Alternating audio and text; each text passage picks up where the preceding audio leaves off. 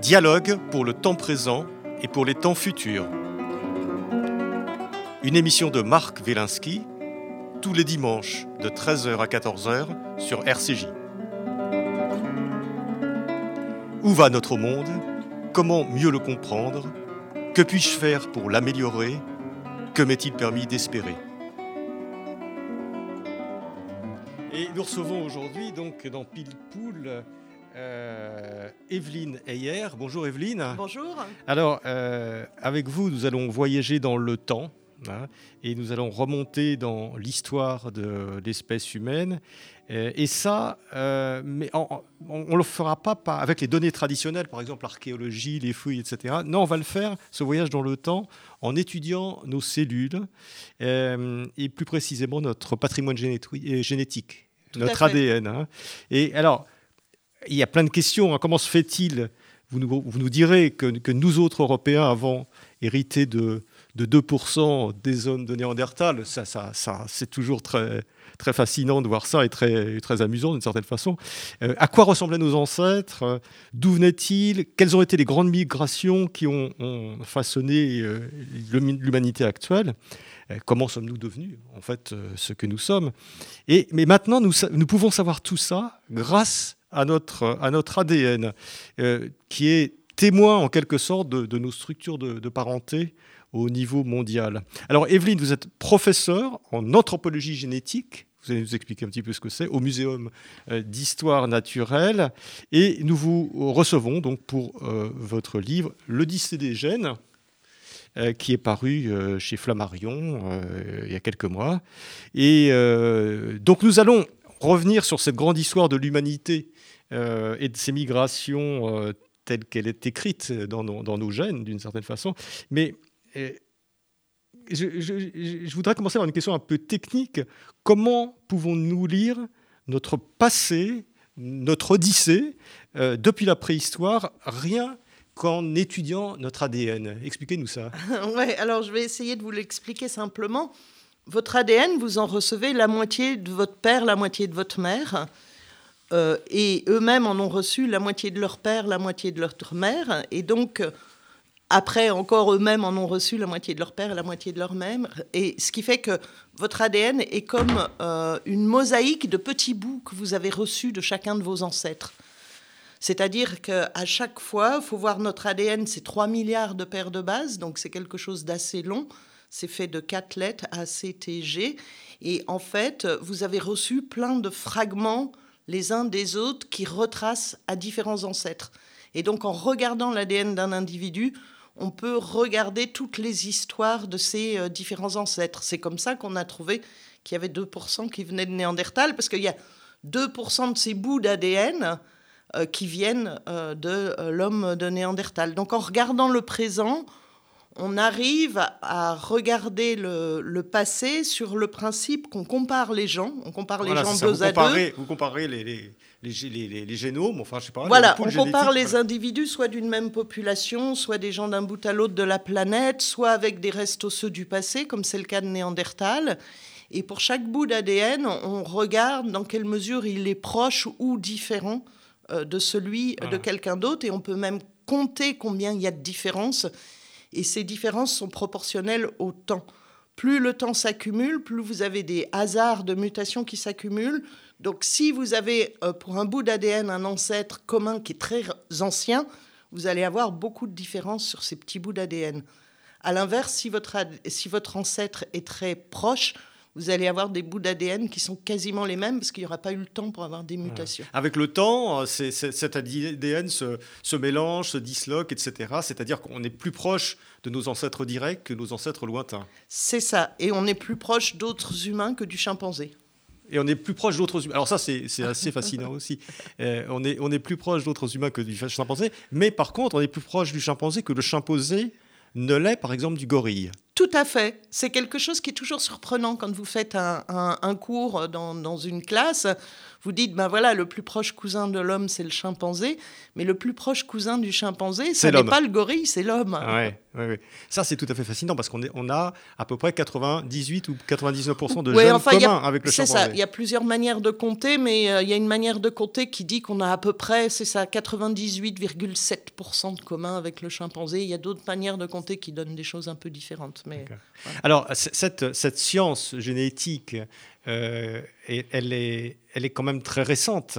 Euh, c'est-à-dire savoir euh, lire dans nos gènes de cette façon-là et pouvoir analyser les structures de parenté au niveau mondial, c'est quand même quelque chose qui ce sont des technologies qui sont très récentes.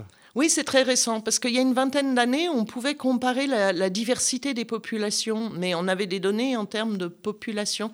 On n'avait pas des données aussi précises au niveau des individus. Maintenant, c'est tout à fait normal de regarder euh, au moins un million de signatures génétiques par individu, ce qui permet, euh, sans, sans, même lire tout le génome complet, ce qui permet de retracer aussi des parentés ou alors euh, tous les kits, euh, vous savez, dans de, de généalogie oui, génétique, quand on envoie etc., sont, sont, basés sur ces technologies-là.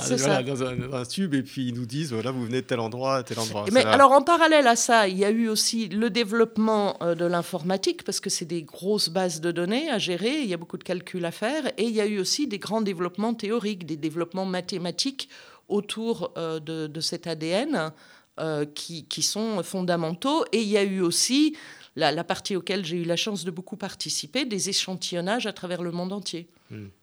Alors, euh, vous, euh, on, va revenir sur, parce que vous êtes une femme de terrain, donc vous allez faire des expériences en Afrique, en Asie centrale, etc. Mais si on commence par le, par le début, euh, donc si on remonte, tout le monde peut faire le calcul, on a deux parents, on a quatre arrière-grands-parents, on a huit arrière, etc. Et puis à peu près quatre par génération, on remonte. Et euh, si on prend, euh, disons, 70 euh, 000 ans avant, c'était au moment où l'Homo sapiens est sorti d'Afrique, c'est ça, à, peu près 70 000 ans, qui n'est pas le début de l'humanité, hein, parce qu'il y avait déjà des humains avant, mais qui n'étaient pas des sapiens, on va revenir là-dessus. Mais on se dit, à 70 000, on avait des milliards d'ancêtres. Or, à ce moment-là, il y avait quoi Quelques milliers d'individus sur la planète. Donc, ce qui veut dire que nous sommes tous cousins. Tout à fait. En fait, on peut calculer formellement, on est vraiment euh, tous cousins. Et, de multiples fois. Et de multiples fois. Et euh, vous êtes euh, cousins, si vous avez vos quatre grands-parents qui viennent d'Europe, vous avez un cousin commun avec les autres individus qui ont quatre grands-parents qui viennent d'Europe à peu près à 1000-2000 ans. Et on a même pu calculer avec des formules mathématiques que le premier ancêtre commun de l'humanité serait autour de entre 4 et 10 000 ans. Quoi. Oui. Mais alors, très peu de gens au début. Euh, et, c'est-à-dire très très peu de monde euh, qui, qui, donne, qui donne toute l'humanité. Donc euh, on, est, on, on, est sûr qu'on est quasiment les descendants de tout tout à fait. De tous les, humains qui étaient, qui étaient présents à ce moment-là. Alors, un humain qui a laissé au moins un descendant jusqu'à nos jours et qui vivait il y a, il y a 5000 ans, on est sûr qu'il est l'ancêtre de tout le monde à l'heure actuelle. C'est-à-dire, en fait, euh, au bout d'un moment, on a tous les mêmes ancêtres. Non seulement on a un premier ancêtre commun qui est assez récent, mais au bout d'un moment, on a tous les mêmes ancêtres. Et alors, ce qui va faire quand même la différence entre les individus, c'est que, par exemple, vous, vous avez euh, l'ancêtre, on va dire, X, 20 euh, fois dans votre généalogie, quelqu'un d'autre l'a mille fois dans sa généalogie. Donc déjà, on a tous les mêmes ancêtres, mais ils n'ont pas le même poids dans nos généalogies. Et en plus, par le hasard des transmissions, ils ne nous ont pas transmis les mêmes choses. Voilà ils sont quand même lointains, euh, ils ne nous ont pas transmis forcément beaucoup de... Déjà, ils peuvent très bien ne rien nous avoir transmis. Hein. Il y a une probabilité non nulle. Bon, enfin, je ne vais pas rentrer là-dedans. Mais alors, c'est marrant parce que on peut le résumer. Si vous avez euh, quelqu'un que vous connaissez qui dit euh, j'ai Charlemagne dans mes ancêtres, alors ça veut dire que Charlemagne a eu des descendants jusqu'à nos jours. Et donc, sans vous tromper, vous pouvez dire ben, moi aussi, j'ai Charlemagne dans mes ancêtres. Oui, il y a de fortes probabilités pour Voilà, c'est-à-dire au-delà de 1000, 1500 ans, un ancêtre qui a eu au moins un descendant jusqu'à nos jours et l'ancêtre forcément de, tous les autres individus. En plus, il y a des lignées qui sont très prolifiques. Donc, euh, par exemple, euh, vous avez un chapitre extrêmement intéressant sur le Québec, où on voit que finalement, il y a une poignée euh, de, de, personnes qui sont les ancêtres de tous les Québécois. Tout et, à fait. Et ça, c'est pas, euh, ça c'est au XVIIe siècle. C'est au XVIIe siècle. C'est pas, c'est pas au moment de la préhistoire. C'est ça. Et donc euh, là, c'est au Québec, c'est génial parce qu'il y a des gens qui ont refait les généalogies de toute la population, et donc on peut compter ce phénomène-là. Et donc on sait que les, les plus grands ancêtres, ceux qui ont le plus de poids dans les généalogies, on estime qu'ils ont plusieurs millions de descendants à nos jours. Vous vous rendez compte, des gens du XVIIe siècle, quoi. Donc c'est pas euh, c'est pas la préhistoire comme vous dites. Et donc il y a des individus, on sait, qui sont les ancêtres de tous euh, les, Québécois d'origine francophone. Hmm. Mais alors avec cette, ces, ces, nouvelles découvertes euh, autour et ces nouvelles technologies autour de l'ADN, finalement, ça fait exploser définitivement tous les concepts racistes qu'on peut imaginer. Ah bah tout à fait. De toute façon, l'ADN montre que, pardon, on a tous des ancêtres migrants. Donc euh, l'idée de dans, dans, le concept de race, il y a l'idée d'une de boîte fermée euh, de choses très différentes qu'on hiérarchise et qu'on essentialise. Et donc là, ça casse carrément l'idée de catégories euh, fermées différentes. Et en plus, l'ADN, il nous dit aussi que, par exemple, si on regarde la couleur de peau, euh, vous avez une dizaine de gènes impliqués dans les différences de couleur de peau. On connaît les mutations. Ça n'explique que la couleur de peau. Donc ça casse aussi toutes les pensées racistes qu'on dit essentialisantes qui associent à une couleur de peau des capacités morales ou intellectuelle. La couleur de peau ne code que pour la couleur de peau. Donc, c'est, est-ce qu'on a définitivement raison de toutes, euh, de toutes les problématiques racistes? Enfin, il y en aura toujours qui trouveront euh, des Oui, mais, ça, ça, ça, c'est la, partie biologique. Il n'empêche qu'il y a quand même des discriminations liées à, l'origine supposée euh, d'un, d'un individu. Et c'est en ce sens-là qu'il faut quand même continuer à se battre. Très bien. Alors, euh, on va revenir un petit peu sur cette odyssée euh, de, notre, euh, de l'espèce humaine. et on, peut remonter cette histoire du point de vue ADN à, combien? C'est-à-dire que l'ADN n'a pas une durée de vie illimitée. C'est-à-dire qu'on peut aller chercher des traces d'ADN sur des individus qui ont un certain âge, mais au-delà, ça disparaît. C'est bien ça? Écoutez, la, science est sans arrêt bluffante. Euh, on a trouvé, donc, euh, dans, les lignées des humains, on avait un ADN les plus anciens euh, de restes humains de Cima de los Huesos au nord de l'Espagne qui date d'à peu près 430 000 ans. Et là, je pense que c'est il y a, deux, trois semaines, vient d'être publié l'ADN d'un mammouth d'un million d'années. Ouais. Ah oui, d'accord. Donc, ah oui. Ah oui, donc, euh, bon, alors moi, moi, je travaille pas directement dans les techniques euh, d'ADN ancien, mais j'utilise les données après pour analyser euh, les populations modernes. Et il y a sans arrêt des avancées technologiques. Alors, le problème, c'est la conservation de l'ADN, c'est qu'au au fur et à mesure du temps, il se dégrade. Donc, c'est des bouts de plus en plus petits et des bouts de plus en plus dégradés. Donc, ça prend des techniques de plus en plus compliquées pour arriver à, à l'extraire. Mais maintenant, on voit des publications avec des ADN de 10 000 ans, 20 000 ans, 30 000 ans, 40 000 ans. Euh, Et ça peut remonter euh, plus. Le plus ancien dans les lignées humaines, pour l'instant, c'est environ 430 000 ans. D'accord. Donc, avant Sapiens oui, avant Sapiens. Ah, parce qu'il faut que vous nous réexpliquiez un petit peu pour ah, Alors, Sapiens, il émerge en Afrique il y a environ 300 000 ans en Afrique. Nous, on va refaire depuis le début, on se sépare de la lignée qui va donner le chimpanzé il y a à peu près 7 millions d'années. On évolue euh, en Afrique. Il y a une première sortie d'Afrique bien documentée il y a environ 2 millions d'années, avec euh, certains, entre guillemets, erectus au sens large qui vont aller en Europe ou en Asie. Alors ça, on le sait par des données archéologiques, il y a des fouilles, on a retrouvé des ossements, voilà, on a des traces. L'homme de Géorgie, un site magnifique, super bien documenté, etc. Et après, un peu plus tard, il y a une sortie qui a donné après ce qu'on appelle l'homme de Néandertal, c'est-à-dire qui va évoluer vers l'homme euh, de Néandertal qui reste dans, toute l'Eurasie. Ça continue à évoluer en Afrique. On devient sapiens. Et là, il y a une sortie d'Afrique il y a environ 70 000 ans. Donc, à 70 000 ans, l'Homo sapiens, c'est-à-dire nous, en gros, à quelque chose près, euh, euh, on sort d'Afrique. Et l'histoire des hominidés est déjà très ancienne. C'est déjà une vieille histoire. C'est déjà une vieille histoire. C'est pour ça que nous. Il y a eu de multiples branches. Il y a eu euh, plein de branches et on parle. C'est pour ça que maintenant on parle de buissons. On parle Ouais. de buisson d'évolution et le buisson représente bien parce que vous avez des branches qui s'entremêlent. Donc vous avez différentes sorties d'Afrique, différentes branches, certaines s'éteignent, certaines se croisent avec d'autres. Enfin, c'est vraiment un mélange quoi. Et en fait, ça fait très peu de temps qu'on est la seule espèce de la lignée humaine sur la planète. Voilà. Il n'y a pas si longtemps, il y avait l'homme de Luzon qui a été trouvé il n'y a pas longtemps, l'homme de Flores, Néandertal, Denisova, nous, euh, peut-être l'homme de Naledi au sud de l'Afrique. Donc on était plusieurs, euh, je dirais, bourgeons euh, de, de ce, de ce grand buisson de, de l'humanité. Et c'est toujours l'Afrique euh, qui est, ou le continent africain au sens large, qui est la source de tous ces nouveaux bourgeons euh, Oui. hein. Oui, tout à fait. Bah, on a une espèce tropicale. hein. Oui, ouais. On a un animal tropical. Il faut bien s'en imprégner. Nous Voilà. sommes un animal tropical. Oui, on a, on a réussi à s'adapter, mais, mais on est un animal tropical. Alors d'ailleurs, vous, vous dites des choses qui sont très intéressantes sur l'Afrique.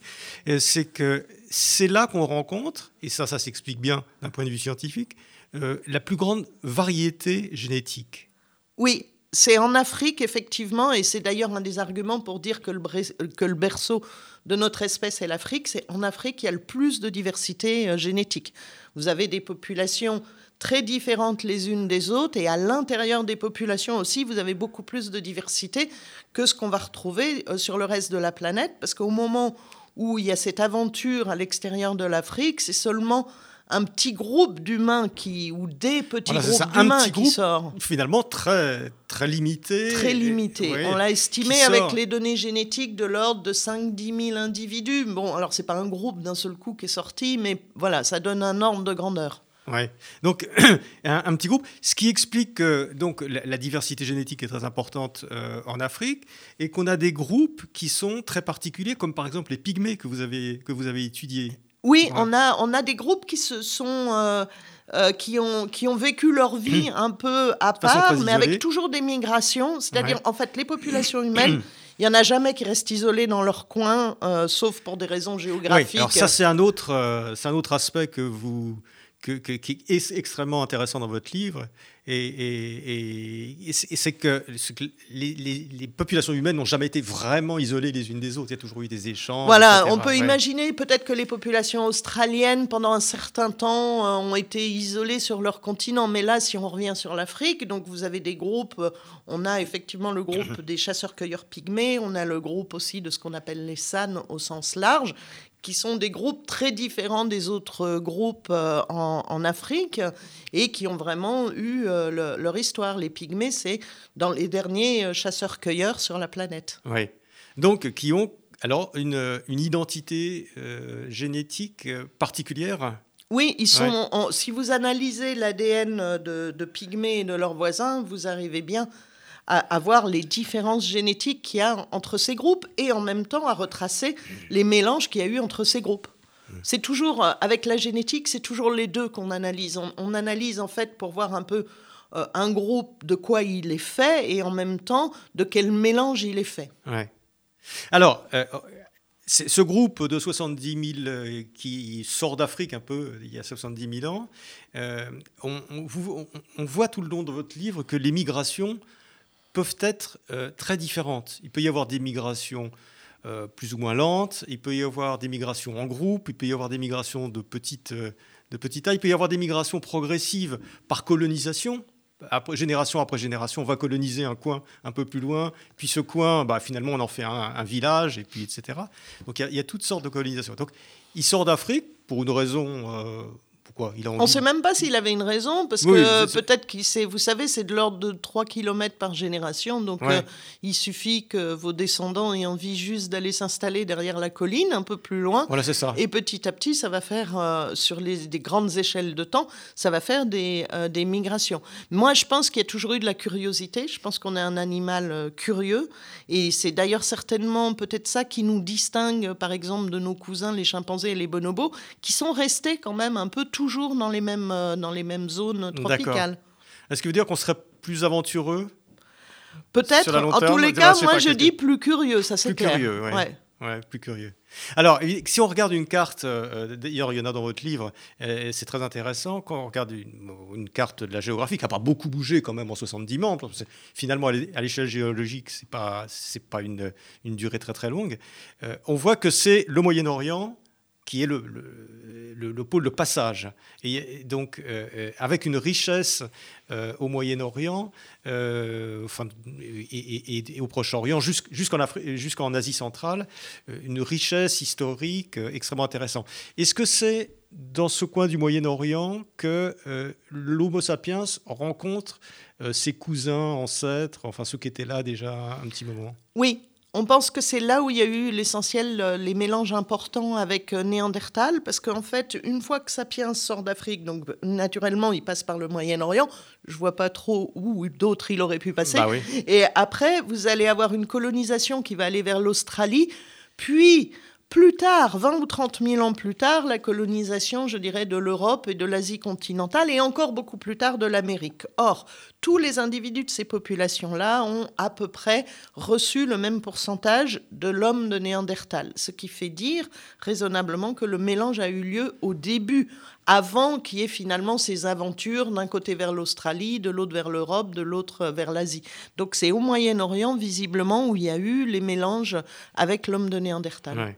Alors, des mélanges qui peuvent être assez complexes, sur lesquels il y a beaucoup de, de, théories possibles. Alors, je, laisse le lecteur euh, euh, regarder, hein, et Evelyne Ayer, votre, euh, tout ça dans votre livre l'Odyssée des gènes, euh, tout ça est très, très bien expliqué et, tout à fait passionnant. Donc il y a un premier stade, je dirais, pour voir les choses peut-être de façon thématique, euh, euh, de façon un peu rapide. il y a un premier stade qui est le Moyen-Orient, de cette région-là.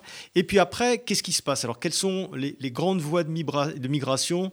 On est à 50 000, 40 000, quelque chose comme ça. Le premier, en fait, on a une colonisation le long de l'Asie du Sud pour arriver en Australie. Avec les données génétiques, c'est estimé à 50 000 ans. Et d'ailleurs, ça me permet de, bien préciser, les dates qu'on a avec les données génétiques, c'est les dates des colonisations des individus qui ont laissé des gènes jusqu'à nos jours. Vous avez eu d'autres sorties qui ont raté. Par exemple, on sait qu'il y a eu des sapiens qui sont sortis avant 70 000 ans, certains euh, qui sont allés en, en Europe, parce qu'on retrouve des bouts de génome de ces sapiens dans le génome de Néandertal. Donc il y a eu des colonisations, puis, puis qui se sont arrêtés. Voilà, qui se sont arrêtés, mais qui n'ont pas laissé de descendants génétiques euh, jusqu'à euh, jusqu'à nos jours. Donc je précise, parce que c'est pour ça que des fois en génétique, on a des dates différentes de celles qu'on trouve en archéologie. Par exemple, en Australie, la diversité actuelle des aborigènes d'Australie pointe vers une colonisation il y a environ de 50 000 ans, alors qu'il y a des traces archéologiques qui seraient peut-être plus anciennes, mais qui n'ont peut-être pas laissé, les gens qui ont fait ces traces archéologiques n'ont vraisemblablement pas laissé de descendants jusqu'à nos jours. Mmh. C'est pour ça que des fois, il y a un décalage entre ce qu'on trouve en archéologie et ce qu'on calcule avec les données génétiques. il y a une migration, cette migration vers l'Asie du Sud et vers l'Australie, est finalement assez rapide. Elle se fait en, elle se fait en 20 000 ans. Quoi. ouais, ça. Non, mais vous expliquez, vous expliquez par là, et c'est assez, euh, c'est assez étonnant que, effectivement, ça explique pourquoi euh, les, des, certaines euh, populations du Pacifique et aussi les aborigènes d'Australie sont plus noires, ont un aspect plus proche peut-être de l'ancêtre qui devait ressembler quand même à qui, était noir. Qui était noir de peau. Et alors très récemment, il y a une étude euh, sur euh, la couleur de peau en Afrique et qui a aussi regardé euh, ce qui se passait chez les aborigènes d'Australie. Et effectivement, en général, c'est les mêmes variations génétiques qui codent pour la couleur de peau en Australie et, et en Afrique. Donc vous avez, vous avez tout à fait, tout à Alors est-ce que ça veut dire que génétiquement, les Australiens, les aborigènes australiens, sont plus proches finalement des Africains euh, que des Asiatiques? Pas du tout, justement. Ah c'est ça que révèle la, génétique. C'est que les aborigènes australiens sont beaucoup plus proches génétiquement que des gens, des gens du sud de l'Asie. Euh, que, de, que, de, que des Africains. La couleur de peau n'est pas un indicateur de la proximité génétique. D'accord, ils sont plus proches, donc euh, voilà, ce qui est plus logique. Ce qui est plus logique, parce que finalement, c'est le chemin de la colonisation. Bah, alors, n'empêche que pour la couleur de peau, ils ont, entre guillemets, gardé les mêmes variants qu'en Afrique, parce que la couleur de peau foncée est intéressante là où il y a beaucoup d'ensoleillement pour se protéger de certains rayons du soleil.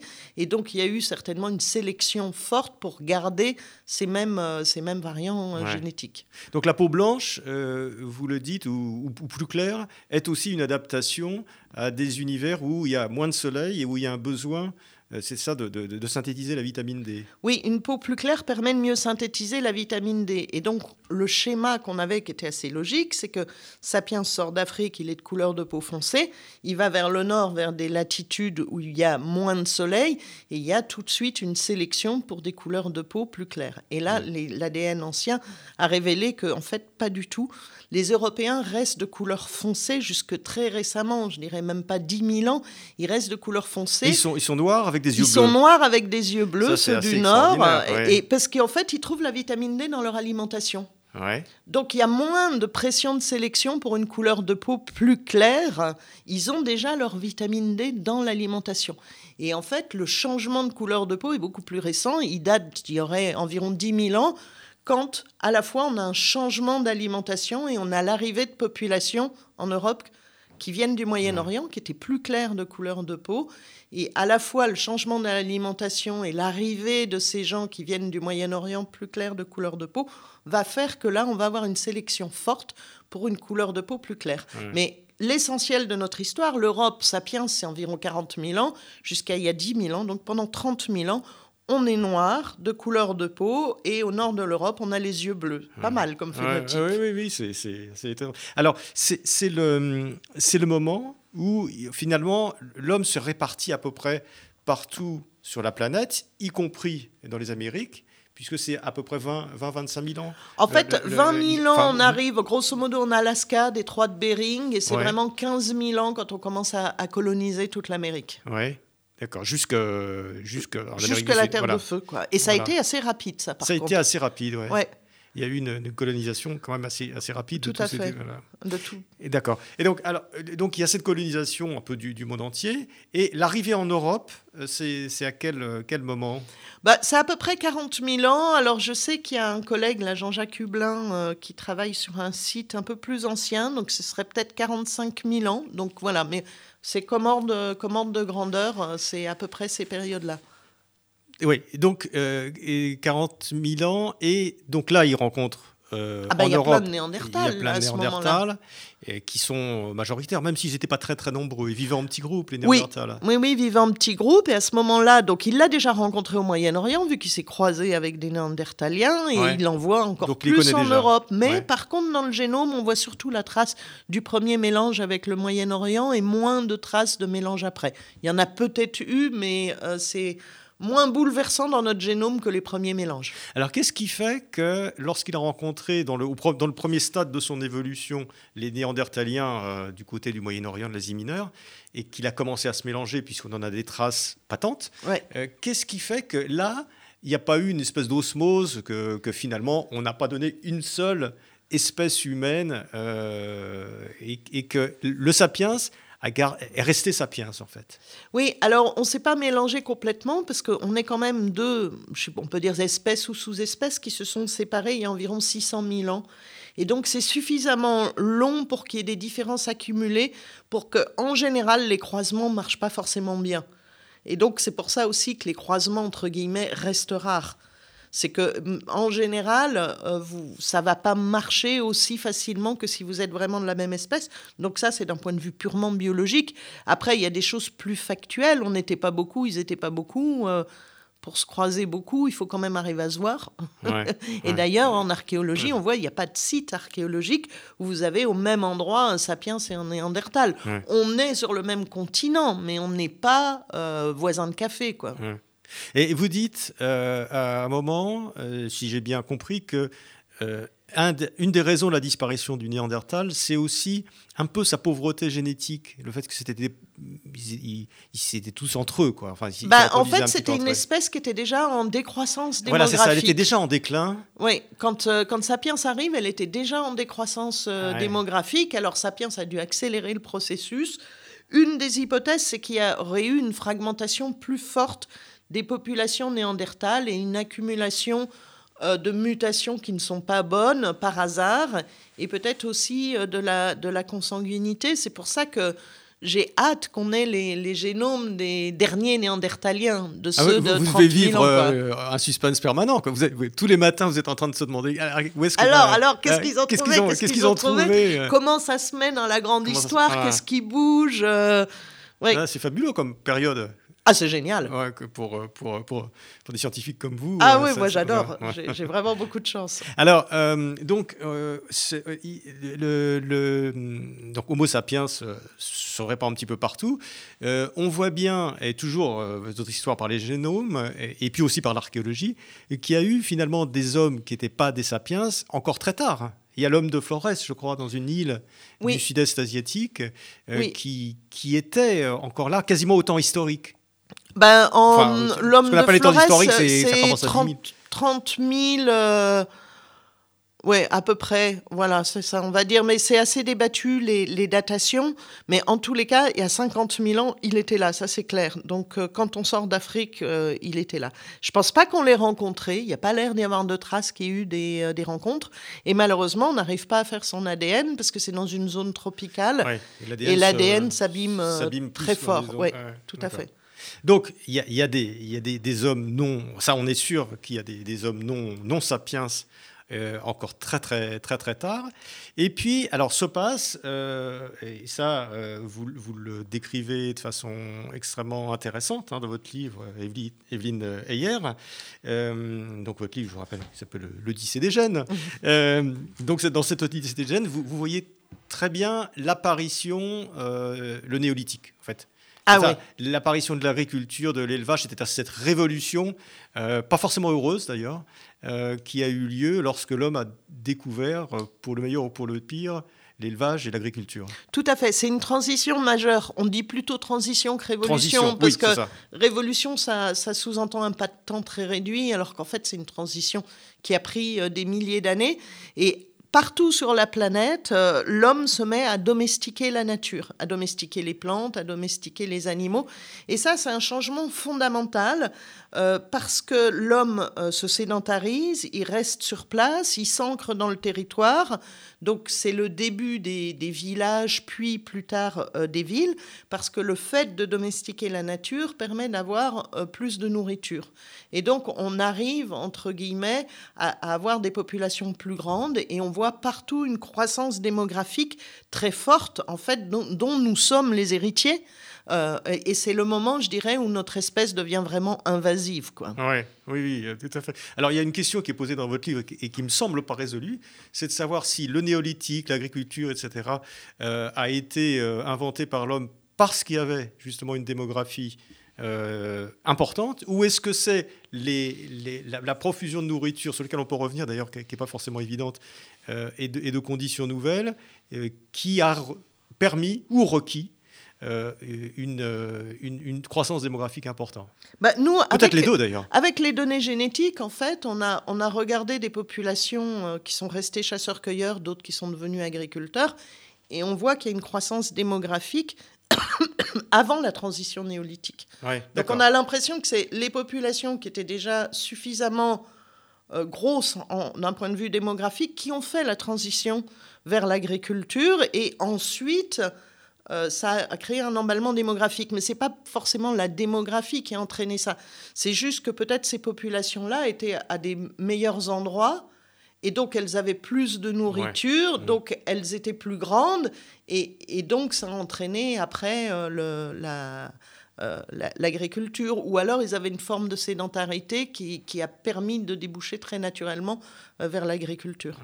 Alors, ce qui, est, ce qui est quand même très intéressant, Evelyne, dans votre, euh, dans, dans, votre livre, c'est que vous analysez cette révolution de l'agriculture et de l'élevage, et ça ne met pas forcément à l'abri du besoin, au contraire, ça fragilise d'une certaine façon parce que dès que vous avez des champs, que vous êtes plus sédentaire, eh ben vous avez des choses à perdre, vous avez des guerres, vous avez des, phénomènes climatiques, alors que quand vous êtes chasseur-cueilleur, bah, vous trouvez toujours euh, de, quoi, de quoi manger. Si vous allez, euh, si vous trouvez plus, vous déplacez avec les troupeaux, c'est plus souple, c'est plus facile. Et d'ailleurs, vous dites, il me semble, que euh, on retrouve des traces, alors ça c'est plutôt archéologique que, que, génétique, on retrouve des traces de carences alimentaires très tôt euh, parmi les néolithiques qu'on ne retrouve pas parmi les chasseurs-cueilleurs. Oui, c'est un espèce de paradoxe, c'est qu'on voit une dégradation de l'état de santé au moment du néolithique, parce que du fait, comme vous dites, de la sédentarisation, on est plus euh, sensible à, par exemple, des famines, des gelées. D'ailleurs, c'est pour ça que la vague néolithique, à des moments, s'arrête, recule, puis euh, repart. Donc, on voit qu'il y a une fragilité de ces populations. Des grands groupes denses, ça sous-entend aussi l'émergence des maladies infectieuses, qui étaient certainement, qui existaient avant, mais qui étaient moins euh, importantes. Et d'un autre côté, c'est quand même ça qui gagne, parce que visiblement, une des hypothèses, mais c'est vraiment une hypothèse, c'est que ça aurait permis de faire des naissances plus rapprochées. Donc, autrement dit, euh, euh, il y aurait eu des changements qui auraient fait que, par exemple, au lieu d'avoir un enfant tous les 3-4 ans, vous commencez à en avoir un tous les 2 ans, et du coup, vous faites une croissance démographique beaucoup plus forte, bien que les conditions de santé se soient dégradées. Oui, avec, avec peut-être une augmentation de la mortalité infantile à ce moment-là. Oui, alors c'est ce qu'ont l'air de dire certains, euh, certains préhistoriens, enfin bon, certains archéologues, mais c'est pas, c'est encore vraiment euh, assez, assez mystérieux. Hmm. Alors, euh, on arrive au temps historique. Hein, ce qu'on appelle les temps historiques, c'est le moment où l'homme commence à écrire, c'est-à-dire quoi, 5000, 4000. Euh, et là, c'est extrêmement intéressant un peu de voir euh, à cette échelle euh, l'immigration qui, qui, qui, ont lieu et les différentes euh, les différents mouvements euh, de, l'espèce humaine, un petit peu dans tous les sens. Mais euh, j'ai été surpris de voir qu'à ce moment-là, vous, vous êtes un peu, vous avez beaucoup travaillé en Asie centrale, notamment en Sibérie. je voudrais vous raconter ça parce que visiblement, ce, cette Sibérie et toute cette Asie centrale étaient extrêmement peuplées, extrêmement actives en humains ah oui au moment de, il y a, y, a, y a 10 000 ans, quoi, entre 10 et 5 000 ans. Si vous pensez à des grands foyers de l'humanité, vous n'allez pas penser à la Sibérie. Hein. Non, ah, c'est pas, pas spontanément. Et, pourtant, le sud de la Sibérie, il y, a des, y a des vallées entières de kourganes, de tombes, je dirais l'équivalent de vallées des rois. Euh, c'est des pays qui ont été euh, toujours densément euh, peuplés. Beaucoup plus que l'Europe. Alors, est-ce que c'est plus ou moins? Alors là, je vais pas, je vais pas, mettre, euh, je vais pas mettre ma main au feu parce que euh, là, il va y avoir des grands débats d'archéologie. En tous les cas, c'est un des berceaux euh, de l'humanité, le sud de la Sibérie, la région de l'Altaï. Enfin, pas un berceau de l'humanité, mais comment vous dire Le terme est, très, est très inapproprié. Je le retire. Mais ce que je veux dire, c'est vraiment une zone du monde où il y a toujours eu beaucoup de monde et une, aussi une très grande diversité culturelle. Et puis une zone très centrale finalement, parce que d'un côté, vous, vous pouvez migrer vers l'ouest, de l'autre, vous pouvez migrer vers la Chine, etc., ou avoir des relations. Et puis, vous avez tout le sud, l'Inde. Donc, c'est la géographie, là aussi. Euh, c'est bien, l'Asie centrale porte bien son nom. Elle est vraiment centrale. Elle est vraiment, elle est, vraiment centrale, et ça, on le voit bien. Donc, euh, euh, le processus néolithique, d'ailleurs, démarre dans ce qu'on appelle le croissant fertile, c'est ça? Grosso modo. C'est-à-dire l'arc qui va d'Égypte jusqu'en Iran, passant par l'Irak. En, fait, euh, le, par exemple, nous, euh, le néolithique européen, c'est des populations qui viennent de l'Anatolie, donc essentiellement du sud de la Turquie, Hein, qui ont amené leurs gènes et leurs techniques en Europe. En Asie centrale, c'est plutôt des populations de l'Iran, de la chaîne du Zagros. Donc vous voyez, en fait, c'est un peu toute cette zone-là. Et vous avez des zones aussi à l'équivalent du Liban, où on voit l'émergence de néolithiques, indépendamment. Hein. Oui. Hein, donc, euh, enfin, c'est indépendamment, je ne sais pas d'un point de vue euh, d'échange culturel, mais en tous les cas, génétiquement, ce sont euh, des foyers différents. Et donc, on, va quand même jusqu'aux Zagros, qui est quand même assez à l'est, qui va plus contribuer à l'Asie centrale. C'est-à-dire qu'on peut voir des, des, liens génétiques de, de populations à des distances énormes. oui. Et d'ailleurs, le détail aussi, ce qui est marrant maintenant, c'est que vous avez de plus en plus de sites qui sont analysés par l'ADN jusqu'à, il y a, on va dire, 3000 ans, 5000 ans, et vous avez toujours des, trucs surprenants. Par exemple, je me souviens un site qui a été fouillé au Turkménistan, ils ont regardé l'ADN, et il y a visiblement un individu, génétiquement, il vient de Suède, quoi. Donc, euh, il y a toujours eu des grandes euh, migrations, il y a plusieurs euh, milliers d'années. Alors, euh, si, on arrive au temps euh, non plus historique maintenant, enfin les temps historiques, mais après, après Jésus-Christ, c'est-à-dire quel est, en fait, quel est le, tableau un petit peu de l'Europe, du Moyen-Orient en l'an zéro? Est-ce que, est-ce qu'il y a des migrations qui sont en cours, puisque c'est le début aussi euh, des invasions barbares pour l'Empire romain, c'est un certain nombre de choses aussi. Alors, c'est des, des, périodes historiques qui sont encore peu traitées par l'ADN. On a quand même l'impression qu'en l'an zéro, euh, l'essentiel du patrimoine génétique européen est à peu près calé, avec, euh, je dirais, quatre grandes composantes, ces petits 2% de Néandertal, une partie de chasseurs-cueilleurs, ceux qu'on peint les grottes de Lascaux, une partie du génome qui est des agriculteurs qui sont venus du Moyen-Orient, une partie de l'invasion des steppes euh, qui sont venues euh, du, euh, du nord du Caucase, et après, on ne voit pas de traces de, de grands bouleversements génétiques. Voilà. Alors c'est ça qui, est intéressant aussi, enfin beaucoup de choses sont intéressantes dans votre livre, mais c'est qu'on on parle toujours des invasions barbares, etc. Mais finalement, visiblement, les, les Huns ou les Germains, etc., c'était des, des petits groupes qui se sont très vite mélangés à une population locale. Alors c'est ce que disent les, archéologues et le truc c'est qu'on n'a pas encore les données génétiques vraiment pour regarder ça dans le détail. Et en plus, entre un, germain, entre guillemets, et euh, je dirais un gaulois, etc., euh, vous avez peut-être pas beaucoup de différences génétiques. Donc ça va être compliqué d'arriver à retracer s'il y a eu des migrations entre ces deux groupes. On retrace d'autant mieux les mélanges entre les groupes que ceux-ci sont suffisamment différents pour qu'on puisse vraiment valider qu'il y a eu des mélanges. Et donc là, ça va demander encore euh, des, des, des études. Et donc, je pense que dans un an ou deux, on aura une ah, réponse plus précise. On, va en parler. Parce que ce qui est fascinant aussi, c'est que vous arrivez à faire la différence entre des types de migration.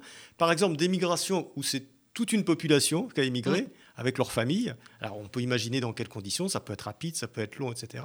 Mais là, on a l'idée de groupes humains euh, qui, qui, arrivent et qui se mélangent ou qui ne se mélangent pas, etc. Et puis il y a d'autres types de migrations qu'on peut aussi imaginer, qui sont des migrations plutôt d'hommes, ou peut-être de femmes, j'en sais rien, mais enfin plutôt, euh, euh, plutôt masculine, c'est-à-dire à ce moment-là, c'est comme on imagine un peu euh, Gengis Khan ou, ou, ou, Attila, c'est-à-dire bon, des armées qui, qui, arrivent et puis qui fondent sur les femmes, et puis qui font plein d'enfants sur les femmes locales. Ça, vous arrivez à, déterminer le, type de. oui, maintenant on arrive à, déterminer ça. Donc, grosso modo, dans notre espèce, pour l'essentiel, c'est les femmes qui ont le plus bougé, beaucoup plus que ah, les hommes. c'est les femmes qui ont bougé plus que les hommes. Voilà. Alors ça, c'est contre-intuitif parce qu'on se dit, on n'imagine pas les invasions barbares euh, avec des femmes. Qui... Ah bah, pour l'essentiel, c'est les femmes qui ont bougé, sauf effectivement à des moments dans les périodes historiques plus récentes où on voit des grandes migrations d'hommes, comme par exemple Gengis Khan.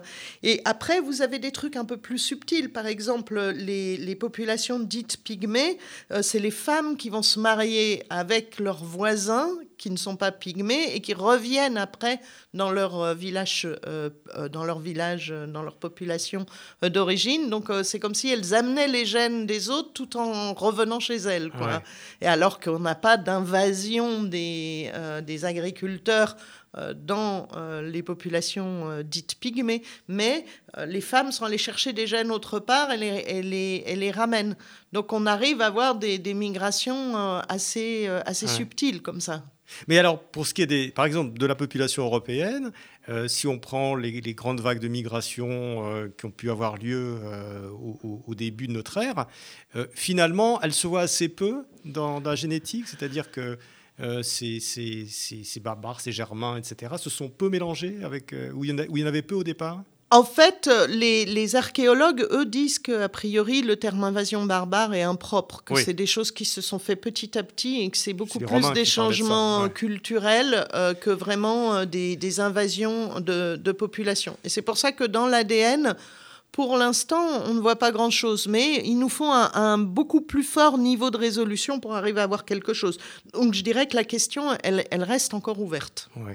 D'accord. Alors vous, vous réservez un chapitre qui, nous intéresse particulièrement sur les Juifs de Boukhara. Euh, et, euh, parce que vous avez travaillé spécifiquement. En fait, quand je dis que vous êtes une femme de terrain, c'est-à-dire que vous allez sur le terrain. Alors c'est très intéressant, c'est très drôle. Par moments, c'est un peu, c'est un peu. C'est-à-dire que vous avez tous les problèmes administratifs que vous racontez qu'on peut trouver parce que vous allez dans les villages ou dans les villes, euh, en Asie centrale, en Afrique, etc. Et puis vous prélevez un peu de salive. C'est ça que vous faites? C'est ça. Et moi, comme ce qui m'intéresse, c'est de comprendre en quoi la culture joue aussi sur notre évolution. J'échantillonne de la salive ou du sang pour l'ADN et en même temps euh, des données plus culturelles. Alors ça peut être la, langue, les généalogies, avec qui on se marie, euh, qu'est-ce qu'on mange, quelle religion on pratique. Et donc j'ai travaillé beaucoup en Asie centrale. Et il se trouve que je suis allée très souvent à Bukhara. Et à Bukhara, il y a une communauté juive très ancienne. Et donc il y avait un collègue aux, États-Unis qui avait monté un, assez grand projet sur euh, les différentes communautés juives à travers le monde.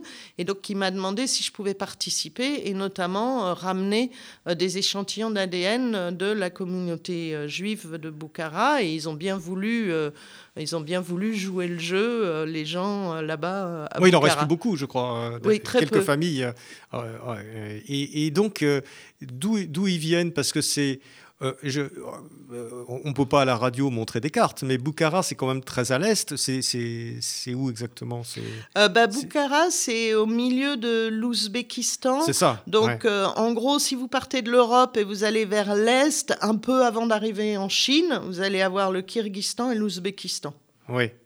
D'accord. Donc c'est après la mer Caspienne. C'est après la mer Caspienne, donc on est quand même très à l'est. Euh, euh, et, là, euh, on se dit que finalement, une population juive à cet endroit-là, elle est probablement très ancienne. Est-ce que c'est le cas? Alors ça, on ne sait pas. C'est malheureusement la limite de l'étude qu'on a faite. On n'a pas pu pousser plus loin. Par contre, ce qu'on a trouvé, c'est qu'ils étaient très proches des populations juives du Caucase. Oui. Les, les Misaris. Euh, donc, ils ressemblent beaucoup plus euh, génétiquement à ces populations-là. Donc, c'est certainement peut-être qu'ils sont venus euh, par le Caucase. Mais on n'a pas fait encore l'étude détaillée à partir de l'ADN de dater de quand date c'est arrivé. Ouais. Et, vous dites à un moment donné que c'est des populations qui, dont on retrace un petit peu, parce qu'on arrive donc à faire la différence entre euh, entre des, des, origines matrilinéaires ou patrilinéaires. C'est-à-dire qu'on on sait un petit peu d'où viennent les femmes et d'où viennent les hommes. Et là, il y aurait des hommes qui se seraient plutôt euh, euh, euh, mélangés avec des femmes locales, c'est ça? Oui, alors ça, ça. De, ça, ça avait déjà été trouvé surtout sur les communautés juives ashkénazes, où on trouve qu'en général, quand on regarde leur ADN mitochondrial qui est passé que par les femmes, ils ressemblent beaucoup plus aux populations autour d'eux que si on regarde leur chromosome Y qui n'est transmis que par les hommes. Et ça, ça nous indique qu'il y a eu certainement des mélanges plutôt par les femmes parce que les, les, les, les juifs ashkénazes, c'est des mélanges. Je veux dire, il y a, euh, si on regarde une, une carte de l'Europe et une carte génétique, on voit un nuage de points euh, tellement euh, il, y a, il y a eu des mélanges différents selon les populations, etc. Et des études sur l'ADN mitochondrial montrent qu'il y aurait eu beaucoup de mélanges par les femmes. C'est celui qui passe par les femmes. Hein ouais, c'est ça. C'est l'ADN qui passe par les femmes. Ouais. Et que par les femmes. Que par les femmes. Voilà, d'accord. C'est, Vous avez reçu celui de votre mère et vous, vous le transmettrez pas. Et je transmettrai Alors pas. que mais, moi, oui. mais ma mère l'a reçu de sa mère et de sa mère. Voilà, c'est ça. En fait, il n'y a qu'une seule personne. Euh, l'origine de, notre ADN mitochondrial, ouais. Euh, c'est une seule personne à chaque fois. Oui, c'est ça. Où, quelqu'un, on, peut remonter une ligne d'une personne jusqu'à jusqu'à la nuit des temps. C'est ça, tout à fait. Alors, quand, quand, on dit par exemple que dans ces populations qui sont, qui sont des, des mélanges, il y a euh, plus d'hommes euh, d'origine. Euh, les hommes se sont moins mélangés que, les femmes. Est-ce que ça veut dire que c'était des migrations d'hommes? Par exemple, des, ça peut être des guerriers, ça peut être des commerçants, ça peut être et qui viennent et puis qui font souche et puis qui, qui transmettent à la fois leur ADN et puis aussi leur culture, leur religion. Ça, peut. L'autre hypothèse, c'est que tout simplement, euh, une, les, euh, tout simplement, il y a eu euh, plus de femmes qui ont été incorporées dans la communauté. C'est pas forcément juste une migration d'hommes. Hein. Vous pouvez avoir des couples qui arrivent et après ça se fait petit à petit au fil des générations, quoi. Mmh. C'est-à-dire, vous pouvez imaginer soit des mouvements uniquement masculins avec des incorporations de femmes locales, mais on n'est quand même pas dans ce cas-là. Il n'y a pas un remplacement total de l'ADN Oui, mais on peut imaginer aussi des mouvements culturels. C'est-à-dire que finalement, des femmes adoptent une religion. Dans, un, euh, dans ce cas-là, vous avez ça aussi, tout à fait. qui, qui, sont euh, donc une certaine prosélytisme à ce moment-là. On peut déduire, évidemment, on peut déduire des choses qui sont assez. il, faut, il faudrait creuser plus en, en, analysant plus dans le détail les rythmes des migrations, des choses comme ça. Oui. Mm. Mais vous avez des cas de population euh, juive de mémoire, c'est celle du Yémen, où c'est clairement un cas de conversion. Oui. C'est-à-dire euh, génétiquement, ils sont beaucoup plus proches des populations euh, voilà, autour euh, que, des, que des, des populations du Moyen-Orient. Hmm. Donc en fait, y a, dans, dans, ce qui est très intéressant dans, je dirais, la diaspora juive, c'est qu'il y a un peu tous les cas de figure. Vous avez des populations très mélangées comme les juifs ashkénazes. Ceux, visiblement, les échantillons qu'on a eus des individus euh, qui représentent, entre guillemets, euh, les, populations juives du Caucase ont l'air beaucoup moins mélangés. Est-ce que c'est parce qu'ils sont arrivés il y a moins longtemps et qu'ils n'ont pas eu le temps de se mélanger? Est-ce que c'est parce qu'ils se mélangent moins Ça, on ne le sait pas encore? Ouais. Et vous avez des populations où visiblement ça a été plutôt, on dirait, une conversion religieuse euh, de gens sur place qui après a gardé au fil du temps une petite spécificité. Et pourtant, quand on fait les tests génétiques qui, qui, euh, qui sont actuellement euh, sur Internet, etc., on vous dit, ben voilà, vous avez 99% juifs ashkénazes. Donc c'est quand même des communautés qui sont, qui sont, qui sont très identifiés d'un point de vue génétique. Euh, que les compagnies ont très identifié. Oui, c'est ça. Donc il y, a un biais, il y a un biais de ah bah, l'analyse. Euh, les, les, les, compagnies, elles comparent votre ADN à des populations de référence, des populations qu'elles ont définies elles-mêmes. Moi, franchement, vous me demandez là de faire un échantillon, on va dire, qui représente le mieux possible les juifs ashkénazes, mais j'en suis impossible. Il faut échantillonner des milliers d'individus. Ils sont tellement différents les uns des autres. Je n'arriverai pas à vous prendre 20 individus et me permettre de dire qu'ils sont représentatifs de ce que je pourrais appeler la population juive ashkénaze, tellement il y a de diversité à l'intérieur de ce qu'on peut mettre sous cette étiquette. Alors, euh, d'ailleurs, là aussi, euh, diversité génétique. Est-ce que. Alors, on, va venir au temps, au temps moderne. Alors, euh, j'avais plein d'autres questions sur l'histoire, sur les Mongols, sur, sur, le, sur l'Amérique. C'est passionnant. C'est passionnant, hein, l'Amérique. La, colonisation de l'Amérique, les, différentes vagues, etc. mais venons-en, parce que malheureusement, le temps tourne, à, notre époque. Qu'est-ce qu'on peut dire sur, sur les migrations actuelles est-ce qu'il y a des études qui sont menées? Est-ce qu'il y a des, choses de ce type-là? Bah, Déjà, ce qu'on peut dire, c'est qu'on peut rappeler à tout le monde qu'on a tous des ancêtres migrants. Premièrement, on en a tous. Voilà. Premièrement, voilà. Et deuxièmement, à ceux qui ont des descendants, ils auront tous forcément au moins un descendant migrant dans leur descendance. Donc, euh, la migration, je dirais pas que c'est l'essence de l'homme, mais on est quand même une espèce qui a une propension à la migration qui a toujours existé avec en symétrique aussi des lignées des espèces de, populations très stables. Parce que par exemple au Tibet, on voit une adaptation à l'altitude, et ça, ça a pris des milliers euh, d'années. Donc ça veut bien dire qu'il y a des Tibétains qui sont un peu restés sur place, même s'ils ont reçu des migrants et envoyé des migrants. Donc on a cette espèce de dualité dans notre espèce, à la fois, je dirais, de stabilité et de, euh, et de migration. Donc les migrations, de toute façon, euh, il y en aura, il y en aura tout le temps.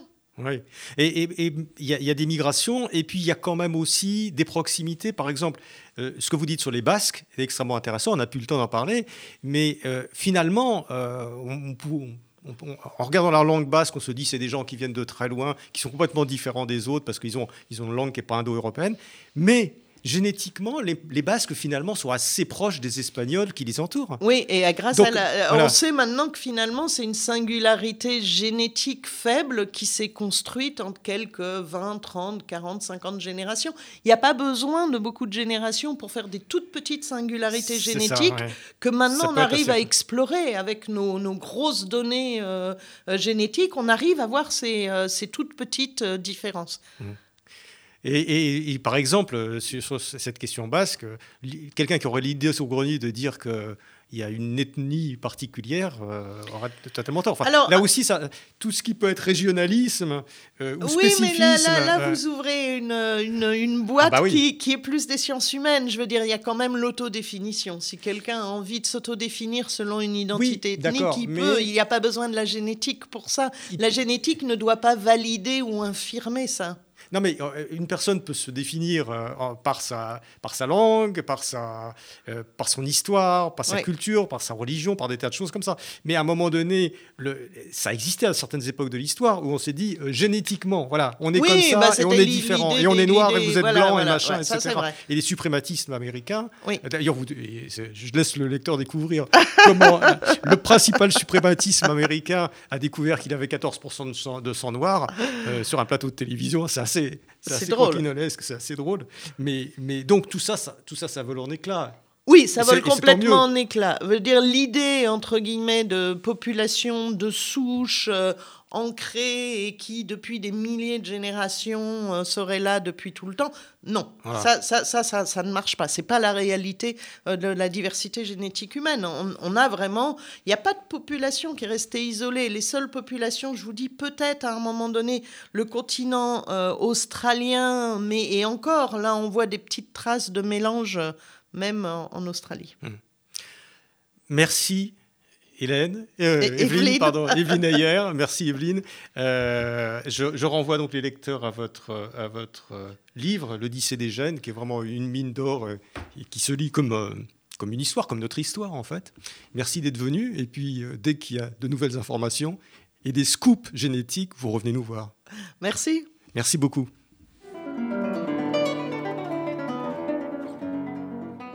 C'était Pile Poule, une émission de Marc Wielinski que vous pouvez retrouver en podcast sur le site de Radio RCJ et sur les différentes plateformes, ainsi que sur YouTube. À dimanche prochain, 13h.